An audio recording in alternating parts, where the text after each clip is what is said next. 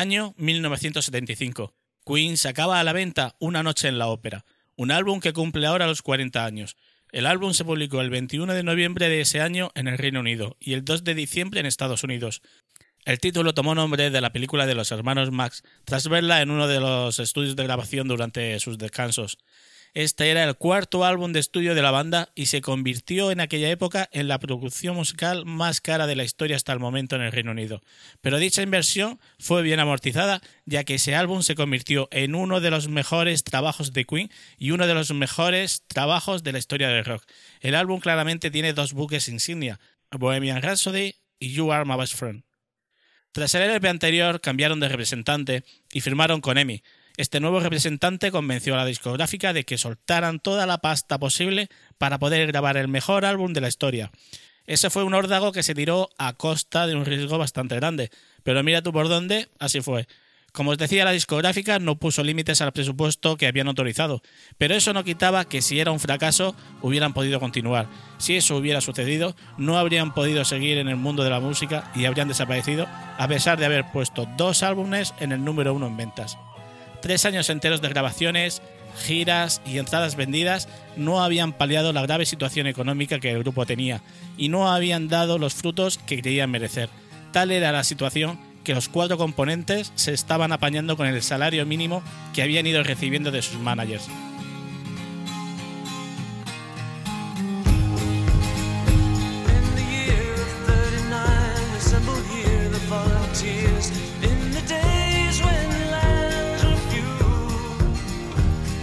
La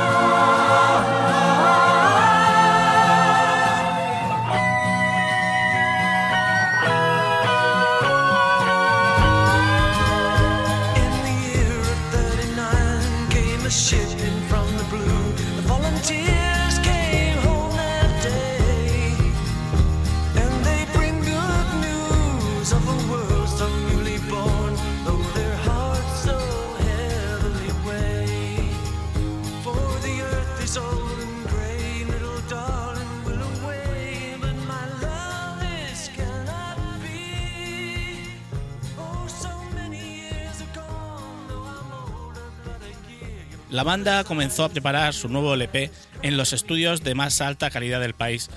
Lo digo en plural porque se iban utilizando varios estudios al mismo tiempo. Exactamente se utilizaron seis para todo el álbum, ya que así unos integrantes podían trabajar en unos temas, mientras que el resto podía trabajar en otros al mismo tiempo. Por no hablar de que cada uno de los estudios se encontraba aproximadamente unos 20 minutos de la casa de cada uno. Eso sí era comodidad para trabajar. Aparte de eso, también les proporcionó optimizar los recursos de los estudios, ya que unos tenían mejor calidad de sonido que otros para ciertos instrumentos.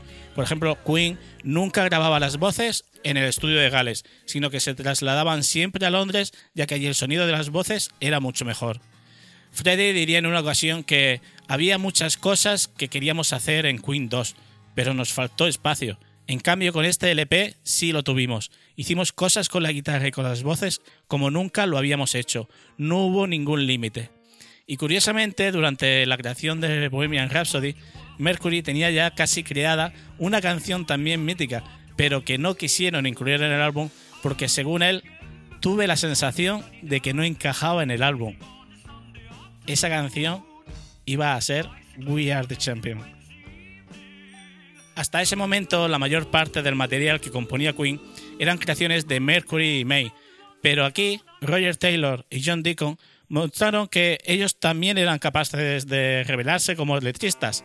You Are My Best Friend es la prueba de ello, y la canción creada por Deacon se convertiría en el segundo single del LP.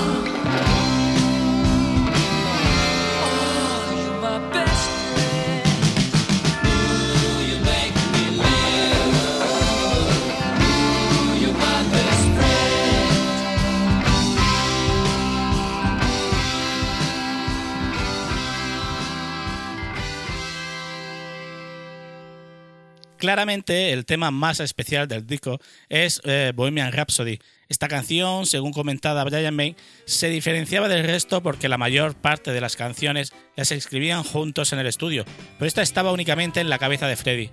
Una canción que se grabó durante seis semanas en cuatro estudios distintos. Se terminó tres semanas antes del lanzamiento del álbum y contaba con seis partes diferenciadas. Este sencillo contaba en su cara B con I'm in Love with My Car y se convirtió en un éxito colosal. Ocupó la primera posición de ventas en el Reino Unido durante nueve semanas consecutivas y tardó bien poco en convertirse en los seis minutos más venerados de la historia del rock. En enero de 1976, Freddie Mercury consiguió su segundo premio Ivor Novello, seguido de todos los galardones posibles que el mundo de la música puede otorgar a una canción. Hasta el videoclip tiene su propia historia. Queen debía de aparecer en el famoso programa Top of the Pops para, para promocionar este sencillo, pero se encontraba inmerso en una gira por 25 ciudades, así que decidieron montar una película de la canción, la cual tardaron dos días en hacerla y costó algo menos de 4.000 libras. Hoy en día esto lo, te lo puedes hacer en casa con iMovie. El manager recuerda que Freddy se sentó en el piano para mostrar su última composición, y después de tres estrofas le dijo, y ahora es cuando entra la parte de la ópera. El manager decía, Bohemian Rhapsody fue demencial, nunca parábamos de reír, fue básicamente una broma, pero una broma de éxito. Durante otras entrevistas, Mercury describía las semanas hasta acabar el tema como hice que Roger, Brian y John tocaran pasajes en los que se preguntaban, ¿pero qué demonios pasa aquí? Les hacía tocar un solo acorde y después un largo vacío. Y ellos no paraban de decir que eso era ridículo. Yo tenía en mi cabeza lo que seguía, a cada segmento, durante toda la canción.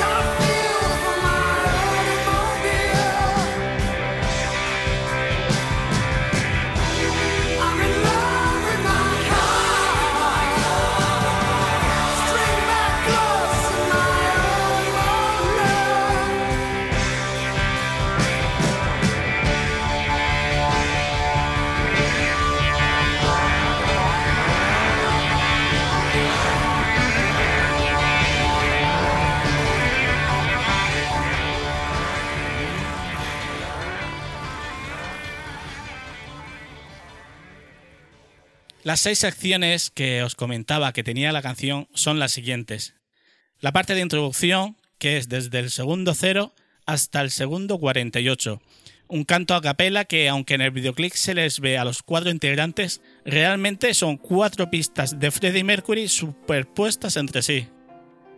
Tenemos la parte de la balada, que va desde el segundo 49 hasta el minuto 2,35. Esta parte es continuada por el piano, seguido del bajo y se da paso a un solo de Mercury. En el minuto 1.19 entra Taylor con su batería llevando un ritmo que nos recuerda al ejecutado en We Will Rock You. Conforme avanza esta sección, podemos empezar a escuchar la guitarra de Brian May.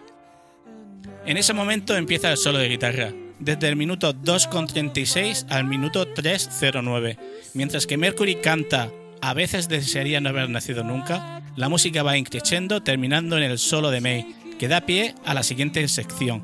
El productor afirmaría en una entrevista que Brian May grabó esta sección en una sola toma. El guitarrista es partidario de esta forma de trabajo, en la que se piensa en la melodía antes de tocarla. Los dedos se vuelven predecibles a menos que sean dirigidos por el cerebro, afirmaba. Tras esto, llegamos a la sección de la ópera. Minuto 309 hasta el minuto 407. Esta sección contiene la mayor parte de las grabaciones superpuestas, además de incluir también los cambios más rápidos de ritmo y armonía introducen la canción en esta sección pseudo-operística. 180 pistas separadas de May, Mercury y Taylor fueron necesarias para crear el efecto de coro que se puede escuchar combinándolas entre ellas para crear submezclas. Tras la sección de ópera, llegamos a la sección de rock minuto 408 hasta el 455. En esta sección cambiamos a un interludio rockero, que nos sigue hasta la sección de coda, del minuto 455 al minuto 555. Durante el siguiente minuto Freddie Mercury vuelve el tiempo y la forma de la introducción hasta llegar al One de Roger Taylor como símbolo de tensión liberada.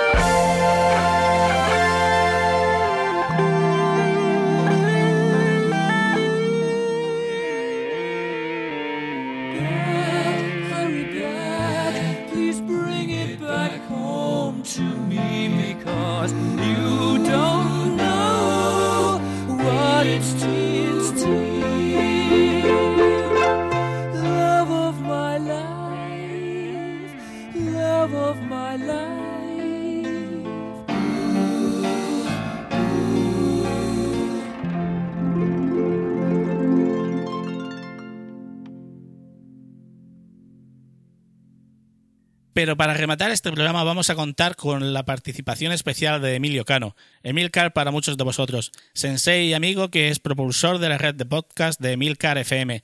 Emilio, aparte, es un gran entendido en la materia y como tal quería su opinión sobre el estilo y tiempos de la canción, ya que no solo es apasionado de la música antigua, sino que además, como director de coro que es, quería preguntarle su opinión sobre este tema en específico. Mi nombre es Emilcar, de emilcar.fm, y estoy aquí invitado por, por Mespaznar para hablaros de, esta gran obra, Bohemian Rhapsody, en mi faceta de experto, por así decirlo, en música coral, ya que yo dirijo, uh, dirijo un coro, un coro especializado en música del Renacimiento, que poco tiene que ver realmente con la música que hoy tratamos aquí, pero bueno, en cualquier caso, música coral es como algunas de las partes de esta, de esta obra. Yo estoy cantando desde los 16 años y dirigiendo coros desde los 19 y algo, algo sé de todo esto.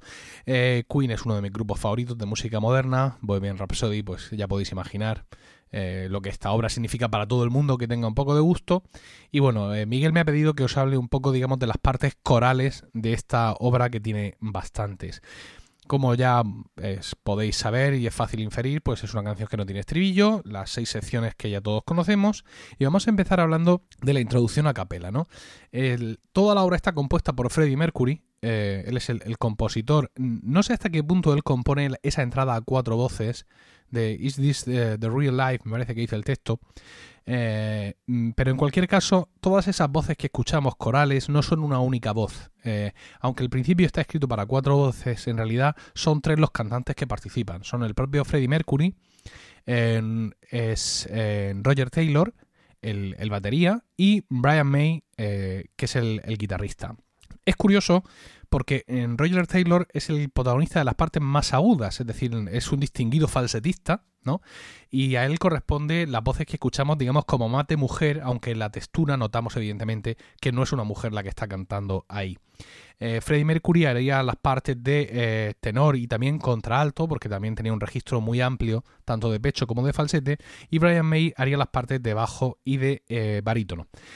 Pero lo harían todo junto, porque al parecer se tomaron muestras de todos ellos para en estudio crear esas voces sintéticas realmente que son las que escuchamos, porque cuando uno escucha con atención no parece escuchar cuatro voces o tres voces distintas, sino lo que parece que estamos escuchando es una misma voz haciendo muchas voces, haciendo muchas melodías, por así decirlo.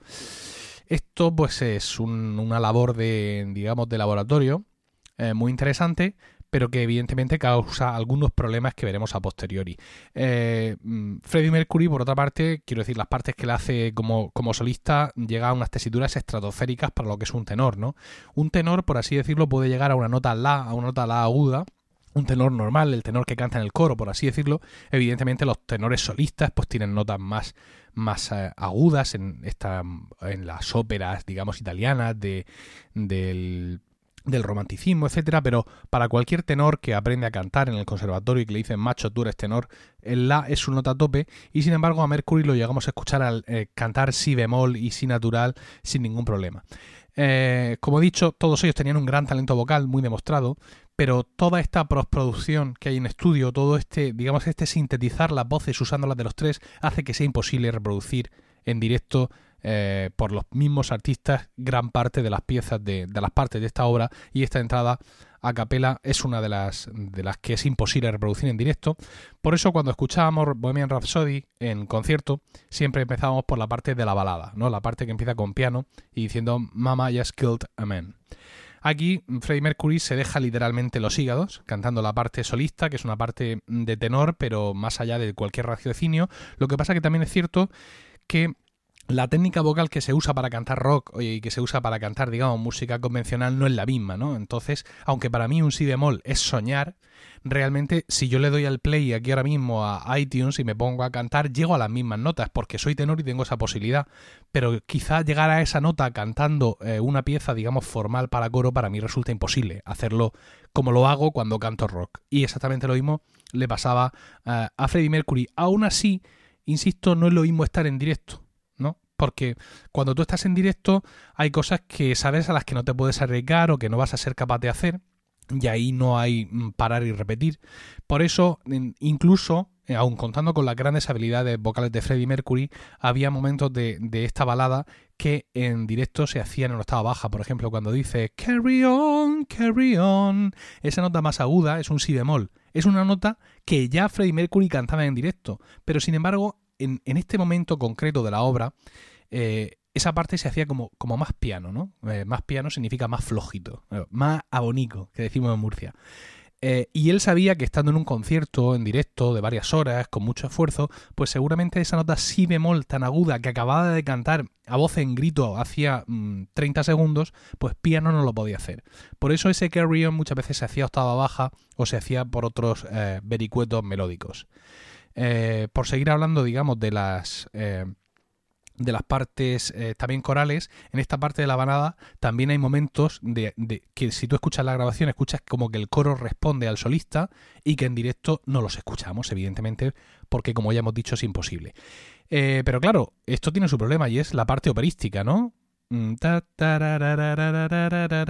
Caramush, caramush, todo esto. ¿Qué haces en directo? Pues ellos tomaron una decisión muy, muy sabia y es que, como ya hemos dicho, por muy buenos que sean ellos como cantantes, lo que se escucha en la grabación son todas sus voces mezcladas, mezcladas y superpuestas, ¿no? No es cada uno grabado, sino que cada una de las voces está grabada por los tres y se ha creado una voz sintética a partir de ellos tres, con lo cual es imposible hacerlo en directo y que suene igual. Les llevó tres días en estudio hacer todo esto y hay que contar aquí además con, el genio compositivo que era Freddie Mercury y sobre todo con el productor, Roy eh, Thomas Baker.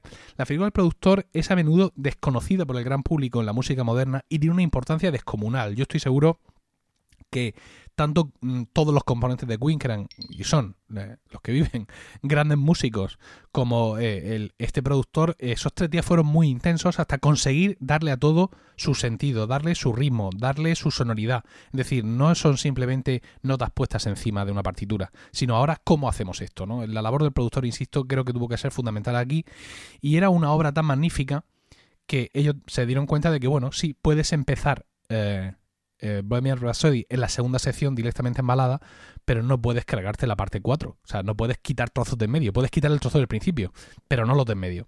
Entonces, ¿qué es lo que hacen ellos? Mm, pues eh, darle al play del CD. Es decir, no había otra manera de hacerlo. Con lo cual, en el concierto, cuando llegaba este momento, ponían esa parte enlatada, por así decirlo, y ellos, para no fingir que estaban cantando, cosa que hubiera sido realmente absurdo, lo que hacían era abandonar el escenario y eh, se montaba en el escenario un espectáculo de luces al ritmo de la música, bueno, pues más o menos afortunado en función de, los conciertos. Todo esto es fácilmente comprobable en YouTube. Eh, y lo podéis comprobar. Es curioso porque mm, en alguna ocasión, yo he estado viendo varios de estos conciertos en directo, en alguna ocasión, seguramente por motivos de salud vocal, eh, decidían hacer toda la pieza un, poquito más bajo, quizá medio tono más bajo, quizá en una tonalidad algo más baja para que seguramente Mercury sufriera menos al cantar en directo. Entonces, claro, cuando luego tú esta parte que has tocado en directo y has decidido vamos a hacerla un poco más bajo, luego la enganchas con la parte de ópera que está grabada y luego vuelves otra vez a la parte en directo, hay en, algunas grabaciones de, conciertos en directo se nota un pequeño salto de tonalidad, pero vamos, imperceptible y desde luego que no minora para nada el espectáculo que es verles hacer eh, todo esto, todo esto en directo. Y básicamente esto es lo que tenía que decir. O sea, hay muchas adaptaciones para coro eh, de, esta, de esta obra, algunas más afortunadas que otras, pero es fundamental entender que por muy bueno que sea el coro, nunca vamos a tener la sensación de estar escuchando, evidentemente, directamente a Queen por lo que os he dicho. Es decir, no son tres cantantes o cuatro cantantes cantando cada uno su línea, sino que cada una de las tres, cuatro voces que tienen las secciones corales de esta obra, en realidad son las voces de eh, Freddie Mercury, Roger Taylor y Brian May sintetizadas y mezcladas, lo cual hace esta obra, si puede ser, todavía más única. Muchas gracias Emilio por tu opinión y poco me queda que decir. Fueron millones de copias vendidas y una canción que volvió a subir a la lista de éxitos en 1991 tras la muerte de Freddie Mercury. Una canción que año tras año es votada como la mejor canción de todos los tiempos.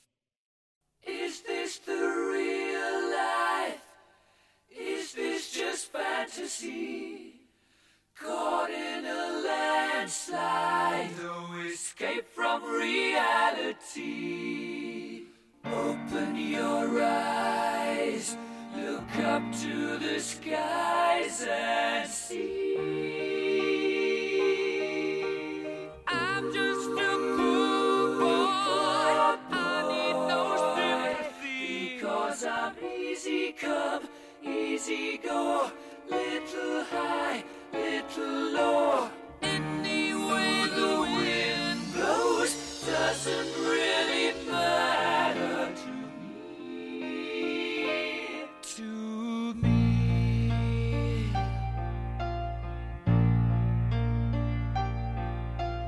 Mama just killed a man, put a gun.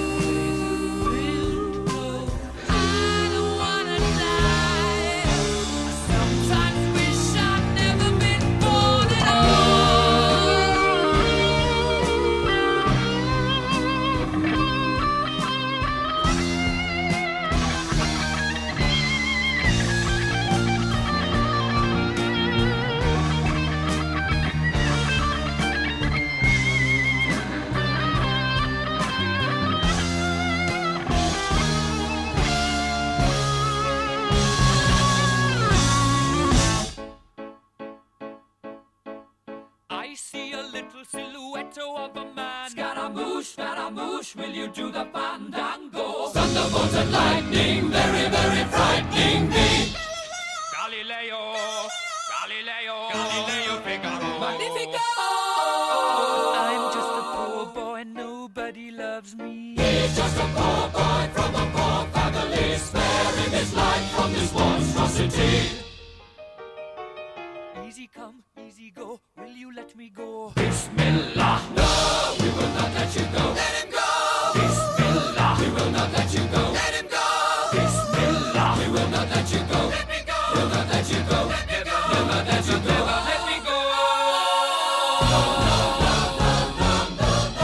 Mamma mia, mamma mia. Mamma mia, let me go. Beelzebub has a devil put aside for me, for me.